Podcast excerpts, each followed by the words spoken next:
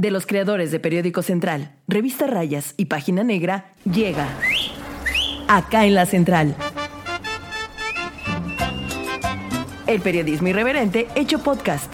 Pásele, ¿qué va a llevar? ¿Qué va a querer? Quiere guardar toda la que tenemos acá en la central. Acá en la Central. Hoy presentamos San Alejandro.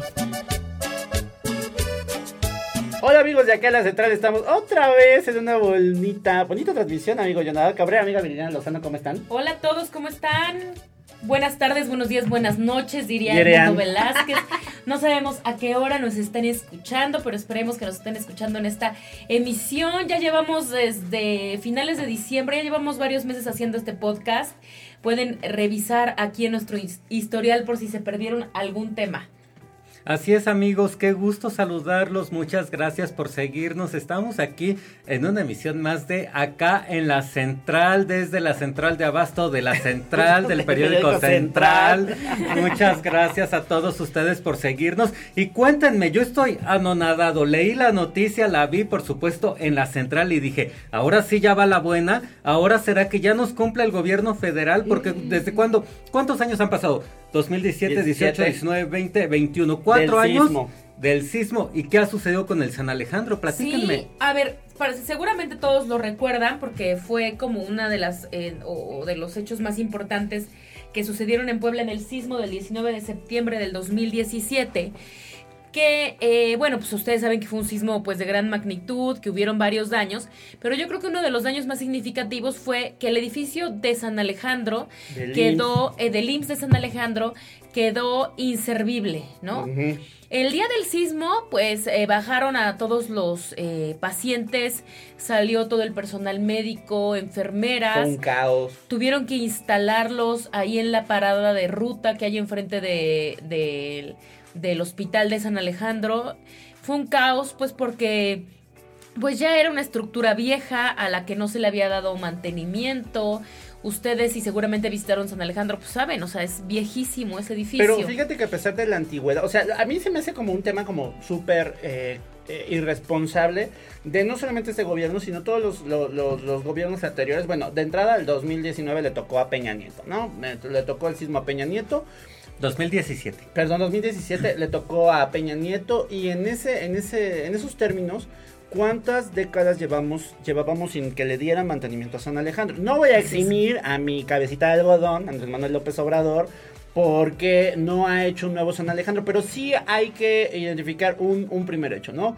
Eh, San Alejandro fue en algún momento a nivel Latinoamérica el lugar donde más niños nacían, eh, por ejemplo. Yo nací ahí. Viridiana nació ahí, es niña San Alejandro. Soy niña San Eh, Alejandro. era una de las áreas donde tenían más especialidades, era una escuela para muchos internos. De hecho, cuando lo construyen, creo que fue el centro médico más grande de México y no sé si estoy mal, pero igual más grande de América Latina. O sea, Mm. fue el supercentro médico, el HIT. Bueno, pues fíjense que San Alejandro tenía 415 camas. Ay ¿no? Dios, Eh, era un eh, hospital eh, de especialidades y como ustedes dicen, pues uno de los o- o uno de los más grandes o más bien el más grande del país en su momento, un hospital importantísimo.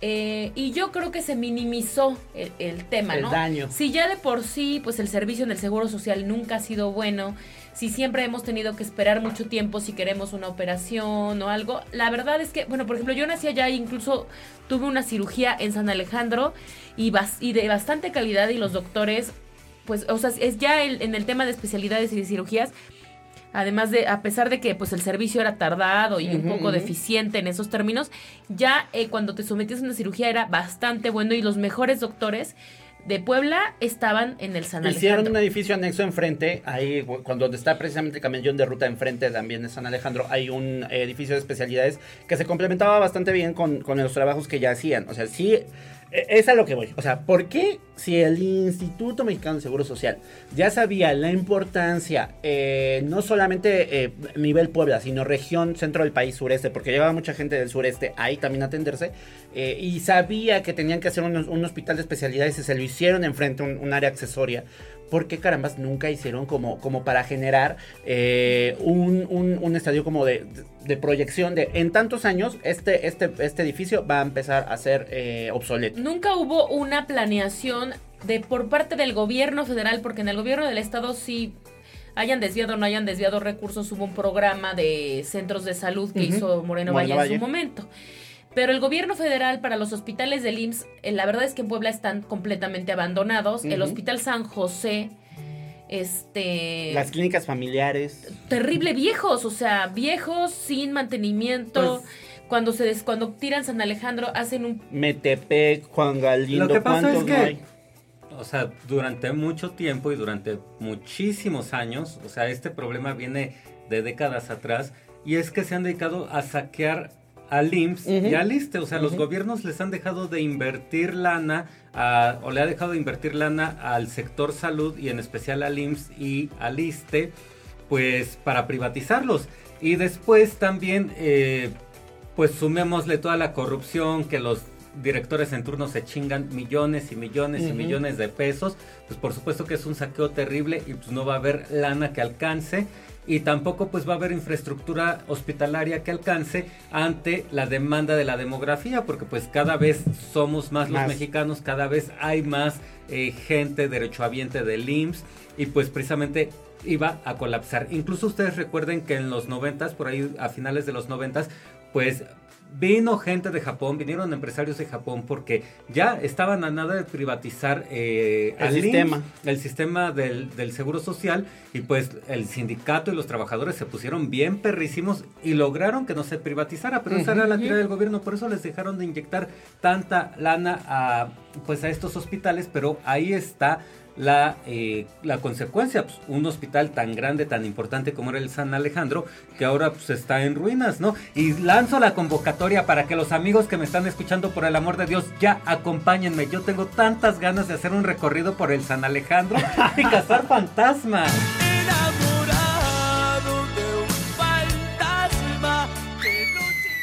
¿Qué vamos a casar fantasmas? Bueno, Bueno, esa fue la situación en la que se encontró eh, eh, San Alejandro y en unos momentos vamos a empezar a hablar de cuál fue la estrategia inmediata del gobierno federal que parecía que podía solucionar el problema eh, a muy corto tiempo y cómo todos por culpa por la corrupción, porque lo vieron como una oportunidad para vaciar las arcas con el pretexto de la reconstrucción de San Alejandro, cómo esta corrupción nos tiene tantos años después sin un hospital. ese es Ahorita el vamos a principal regresar con eso. fantasma, el de la corrupción, pero ahorita regresamos. Dicen que TikTok es adictivo. No tanto como nuestra información y nuestros videos. Encuéntranos en TikTok como arroba periódico central 1. El Hospital Regional número 36, mejor conocido como San Alejandro, fue inaugurado el 15 de junio de 1976 por el presidente de México, José López Portillo, y el gobernador de Puebla, Massimino Camacho. Atendía a derechohabientes de Puebla, Oaxaca, Veracruz y Tlaxcala. Contaba con servicios de tercer nivel en las especialidades de ginecobstetricia y pediatría, de segundo nivel en cirugía, medicina interna, oftalmología y otorrinolaringología. En su tiempo fue el único que realizaba trasplante de riñón y cirugía pediátrica a corazón abierto a nivel nacional. Atendía a 10.000 personas diarias, daba 1.168 consultas todos los días y realizaba más de 5.700 estudios de laboratorio. Podcast hay muchos. El del verdadero periodismo irreverente está acá en la central. Síguenos en Twitter, arroba Central Puebla. En la sala de un hospital, a las 9 y 43, nació Simón. Bueno, pues el gobierno federal parecía estar realmente preocupado en su momento por el tema de San Alejandro y fue en septiembre del 2017 cuando hacen la adquisición de este eh, edificio CIMA que se encuentra en el municipio de San Andrés Cholula, atrás del La Ibero. Lo compran por 400 millones de pesos Sí. y la, el argumento para comprar este edificio fue que era un, bueno, pues era un edificio que tenía abandonado creo que más de 10 años, que habían comprado eh, pues un grupo grande de doctores que hicieron una que sociedad. hicieron una sociedad bastante grande para colocar ahí precisamente un hospital que se iba a llamar CIMA. Después, pues como todo, como pasa en muchas sociedades y sobre todo en las sociedades de inversión tan grandes, no se concretó la inversión, no se pudo ya construir el, el edifi- el edificio, terminarlo de construir. Y el IMSS dijo, oigan, el gobierno de Peña Nieto dijo, sí lo vamos a comprar. A mí se me hizo, bueno, no sé ustedes, fue carísimo, ¿no? O sea, 400 millones de pesos. Carísimo, Eh, sí, porque solamente estamos hablando de un cascarón. O sea, eh, el terreno, quizá también por la zona, por la plusvalía que podía generar. O sea, la verdad es que la zona es una de las mejores zonas de la, de, de- de la ciudad de Puebla y de la zona metropolitana. Porque estás, eh, como dice Viri, mero San Andrés, pero ya está detrás de Angelópolis, ¿no? Entonces tienes accesos por Cayo, tienes accesos por la zona del Ibero. Si hubiera sido un caos, amiga Viri, Sí, sí si hubiera hubieran sido un generado caos. ahí, habría sido un caos. Porque yo no me imagino que en una de estas zonas, a menos de que hubieran hecho realmente un hospital así de super punta eh, y con mucha tecnología y alrededor, como con muchos espacios eh, de inmobiliario, no me imagino a toda la gente, o sea, porque todo lo que, conlleva trasla- eh, trasladar San Alejandro también hubiera llegado a ese lugar, ¿no? Hablando de eh, todos los servicios que necesitas alrededor, ya sabes que, los baños públicos, estacionamientos, eh, puntos de venta de comida, puntos también de, pues, mucho ambulantaje. Entonces, se hubiera vuelto un caos. La verdad es que si se hubiera colocado ahí. Eh, pero, pero, pero, ¿qué pasó? ¿Por qué se bloqueó a la mera hora? Ah, pues mira, ahí lo que sucedió fue que eh, Andrés Manuel López Obrador ya en junio del 2019 pues informa en una rueda de prensa eh, que el inmueble pues no era, no era útil para la adecuación de un hospital porque ese inmueble tenía daños ocasionados por los sismos, ¿no?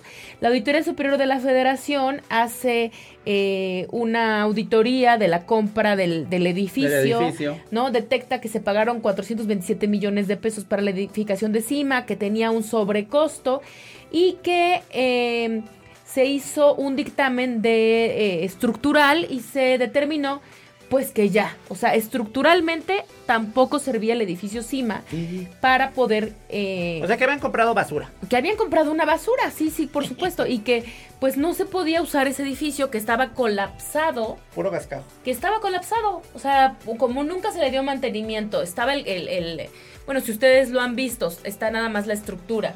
Como tembló otras ocasiones y nunca se revisó, pues tenía un daño estructural. Lo que tenían que hacer era demoler el CIMA. Entonces, actualmente, pues no se puede utilizar porque está observado. Incluso podría haber este, responsabilidades en contra de quienes lo compraron.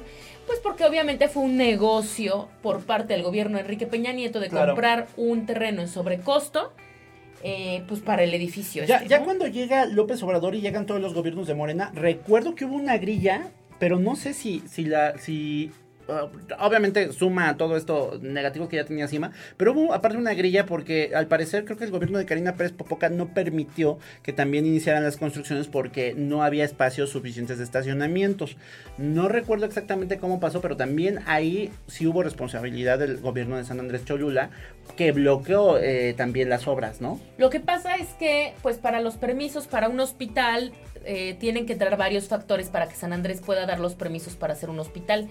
Tiene que haber este eh, el tema del transporte público y en esa zona no pasan muchas rutas del No. transporte público.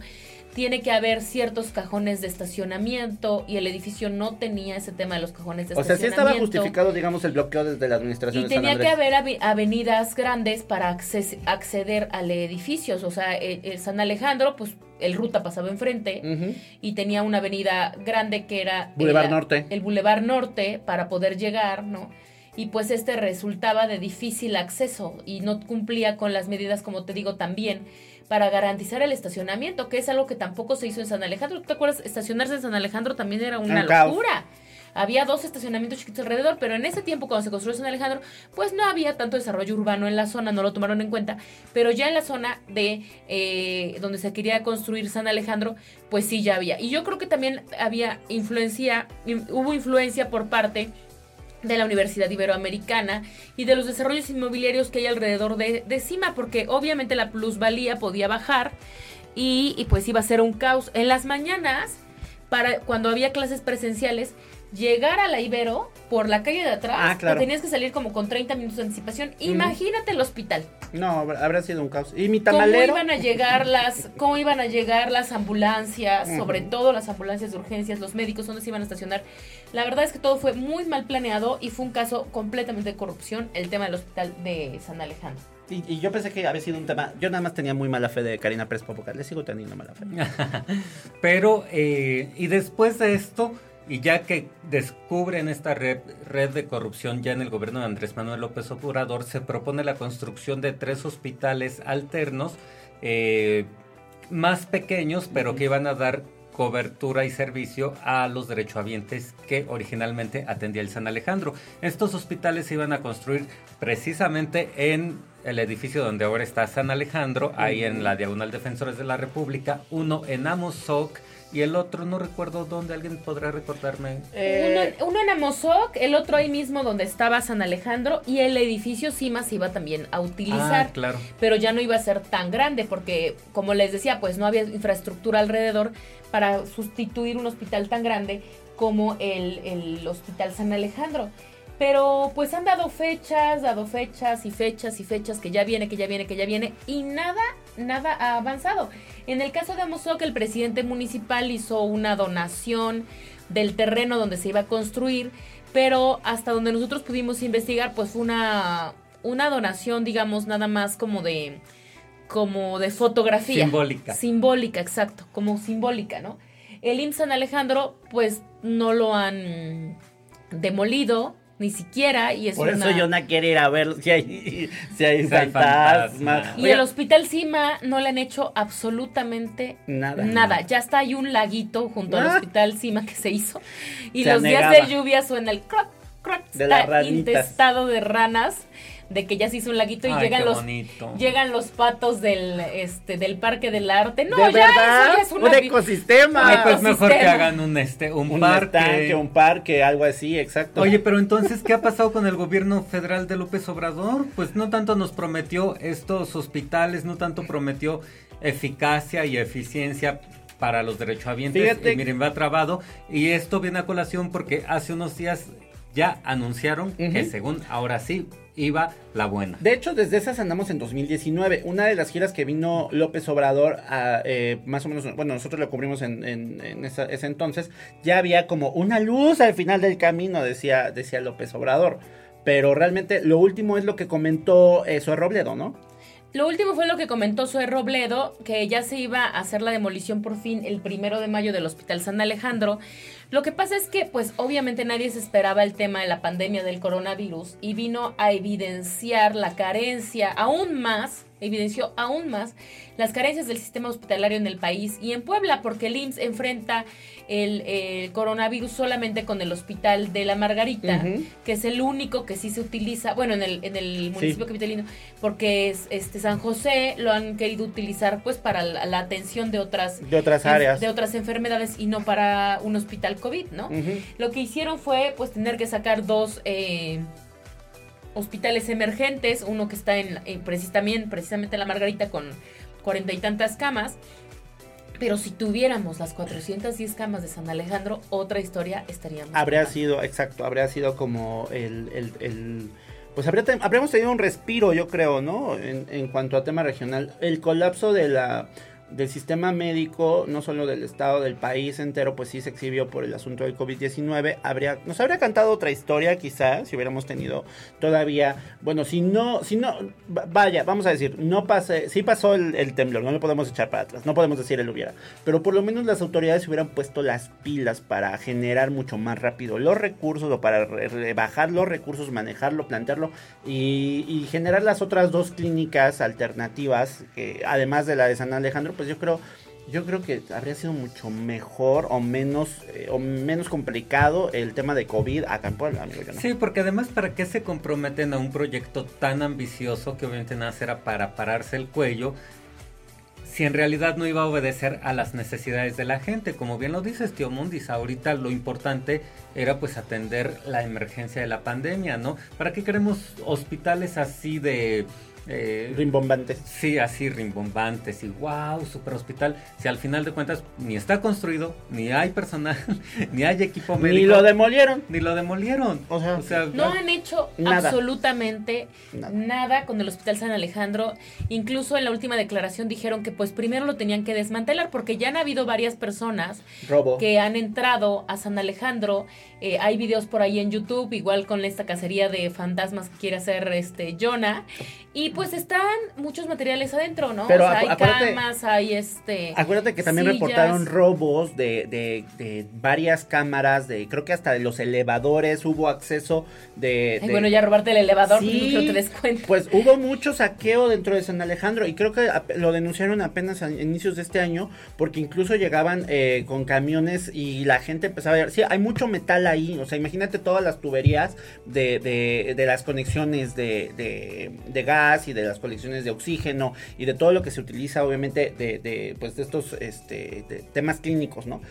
Y eh, sí, había reporte de que también se había, había un daño patrimonial bastante fuerte porque se habían robado incluso los elevadores, ¿no? O sea, hay varios temas en los que de verdad se actuó muy irresponsablemente. Como dice Jonas, si los youtubers podían entrar como si nada a grabar eh, que el fantasma, ¿tú crees que no van a entrar y meterse y sacar todo lo que podían? Sí, ¿y dónde está pues toda la seguridad, no? Porque finalmente es un inmueble que, le, que sigue perteneciendo al gobierno federal, pues todo el mobiliario sigue perteneciendo al gobierno federal y, y justamente gracias a estos youtubers que no han tenido otra cosa mejor que hacer que irse a meter, pues hemos visto las condiciones en las que se encuentra por dentro, ¿no? O sea, de ver- el techo pues sí ya muy desmoronado, vemos pues como que... eh, los escombros y todo lo que ocasionó el sismo desde 2017, ya siquiera le hubieran dado una limpiadita. Y además, pues vemos las camillas, eh, todo ahí aventado. Como película de terror, por eso me llama tanto la atención. Imagínense, van caminando por un pasillo y de repente se le abren todas las puertas, se le cierran y se prenden o se apagan las luces. De hecho, ya hay una investigación. La Delegación Estatal del Instituto Mexicano del Seguro Social anunció a finales del 2020. Se robaron ocho elevadores, tubería, cable y tomas de gases, equipo médico, mobiliario, sanitarios, fluxómetros, aluminio aparte. Todo esto fue saqueado y fue después, obviamente, de que se quedó abandonado desde el sismo. Pero eh, ya hay una investigación. De hecho, hubo despidos eh, dentro de las áreas. Eh, son investigados los subjefes de supervicios, eh, perdón, de, de supervisión y servicios complementarios y eh, todos los encargados de la supervisión de equipos médicos tenían que haber estado checando constantemente qué era lo que pasaba y el órgano interno de control del Instituto Mexicano del Seguro Social ya tiene reportado esto. No sabemos exactamente, como decía Viri, seguramente habrá procedimientos, no solamente por el tema de CIMA, sino también por lo que pasó de lo que había adentro de San Alejandro. Sí, está, es un caos. Es, un caos, es un caos eh, y la verdad quienes más están sufriendo son los derechohabientes. No hay fecha para la construcción de San Alejandro. Si apenas están dando según la fecha de demolición, a ver si es cierto que el primero de mayo va a haber, porque esta es como la tercera fecha que dan de la demolición del nosocomio. Y imagínense, todavía lo tienen que demoler y luego, pues el, el licitar, el proyecto de construcción y todo lo que tiene que hacer San Alejandro y la reconstrucción va para largo. San Alejandro y la carabina de Ambrosio van a hacer lo mismo, ¿eh? O sea, van a tardar 20 o 30 años para hacer esta reconstrucción, amigos. Y mientras, como dice mi amigo la Viridiana, pues la gente es la que está padeciendo porque ahora pues está toda confinada ahí en el IMSS de la Margarita. O donde tienen que ir a Metepec también. o tienen que ir a Metepec. ¿Y saben cuál va a ser después el problema? Que ya van a hacer el, van a construir el San Alejandro, las tres clínicas de San Alejandro, todo muy bonito, muy sabroso, pero descuidaron tanto al IMSS La Margarita, a Metepec y a los otros que van ya a van a tener pedo allá. De Entonces, hecho- es la misma gata pero revolcada. Pueden checar en Periódico Central y en Página Negra. Hemos dado seguimiento de lo que ha pasado, por ejemplo, en la Margarita, cuando, cuando eh, no hubo capacidad para, para llegar con toda la gente de COVID. Y e hicieron estos, estos espacios este, an- anexos, el anexo de la Margarita, que bueno, después lo publicamos de acá, tuvieron que demolerlo porque no daban los espacios para las camillas. Eh, va- vaya, han sido un caos. La verdad es que que la falta de expertise del gobierno de, de Andrés Manuel López Obrador y el tema de las delegaciones federal sí han exhibido un poco eh, estas carencias, como dicen. Entonces vamos a estar muy atentos de qué es lo que pasa, si se cumplen los tiempos de la demolición, si, y qué va a pasar y qué, para- y qué viene, ¿no? O sea, porque lo que se construye ahí en San Alejandro, dudo que vaya a tener la misma magnitud o el mismo nivel de el número de derechohabientes de camas. O sea, si teníamos 400 ahí o más de 400, Sí. lo dudo. No han dicho más o menos cuál es lo que se proyecta para la que se cumple ahí, ¿no? Más, más bien para la que se construye ahí o se proyecta. No, no han dicho. No han dicho. Pero mira, aunque se supone que por eso para mitigar el déficit de el edificio de San Alejandro, que es enorme, por eso habían planteado construir tres eh, hospitales alternos, ¿no? O bueno, dos hospitales alternos o como tres sedes del San Alejandro. Que los hagan, que los hagan en menor eh, tamaño, que los hagan pues a lo mejor con menor capacidad, pero por el amor de Dios, ya que los hagan. y de ahí en fuera pues nada más vamos a, vamos a estar pendientes si la misma delegada del Instituto Mexicano del Seguro Social, que apenas por cierto dio su, hizo un informe, hizo un evento y yo dije, ay, la verdad es que para qué da la cara. Ni sabíamos que había delegada. Hay una delegada, la delegada ha dado, ha dado este, algunas entrevistas, pero el problema es que eh, obedecen a todo lo, lo, lo que Zoe Robledo directamente diga, ¿no? Y también muchos han criticado a nivel nacional que la, el protagonismo de Zoe Robledo también tiene que ver más bien como, Con un tema como un político. tema político, exacto, como que pa- pa- pasó por ahí solamente porque estaba dentro de la 4T bastante bien, porque es más político. Yo ni sabía que fuera médico o que tuviera que ver algo con tema médico, no lo es, hasta donde yo sé. Entonces el, el tema es que también entregar una, mm, un área tan delicada, tan sensible para los, para los mexicanos y la salud de los mexicanos, está súper, súper mal. Y sabemos, y como también sabemos, eh, a nivel federal, eh, la obra pública se ha concentrado toda en tres malditas obras, ¿no? El Tren Maya, el aeropuerto de Santa Lucía y, Y Dos Bocas. y- y dos bocas. Entonces, La verdad es que si Puebla tuviera el Hospital San Alejandro resuelto, que es un tema desde el 2017 que se ha detenido por corrupción, otra historia sobre el coronavirus y la atención médica de muchas personas estaríamos Y contando. mejores autoridades, miren, yo recuerdo a mi Enrique Dojera ahí casi casi cargando a los pacientes, el Kio y el Jorge Ruiz, casi casi se iban ahí a auxiliar porque no podían, no se daba abasto el personal médico. Pero así es amigos, algo más que gusten agregar a este tan controvertido tema. Pues déjenos sus comentarios del podcast y también de sus historias sobre San Alejandro. Si ustedes, pues mucha gente acudió ahí a atenderse. cuéntenos. ¿No? Cuéntenos sus historias sobre Si San vio algún Alejandro. fantasmita o vayan conmigo por el amor de ¿Sabes Dios. qué? Entre las enfermeras, y yo creo que podrías hacer un, solo un podcast de miedo con relación a, a los fantasmas en el Ay, Alejandro. Déjenos Estaré en mi aquí. Nomine a su enfermera para participar en el próximo podcast de historia de enfermero. A mí me contaban que había un piso en San Alejandro que las mismas enfermeras habían visto a una a una enfermera, era la enfermera que supuestamente se daba vueltas por San Ay, la Alejandro. enfermera de la muerte. Exacto, y es la, la que andaban buscando supuestamente los youtubers. Entonces también anda- San Alejandro tiene, o sea, tiene tanta historia y tanto tiempo que lo, es parte de los poblanos. Yo creo que le va, ¿no te acuerdas que hasta le fueron a cantar las golondrinas con mariachi todos los médicos sí, después de que lo cerraron en el sismo, sí. que yo no entré como tres veces. Yo, y yo estaba cubriendo eso y la verdad es que era un sentimiento y todos los médicos reunidos. O sea, la verdad es, no solamente San Alejandro, se demuele también una, una comunidad de médicos que se, que se formaron ahí, enfermeras que eh, trabajaron ahí. Y de poblanos que nacimos ahí. Exacto. Pero bueno, Pues muy bien, con esta bonita frase de la amigola Viridiana Lozano, nos despedimos amigos, gracias por estar aquí, acá en la central. Aquí, acá en la central. Aquí, acá en la central.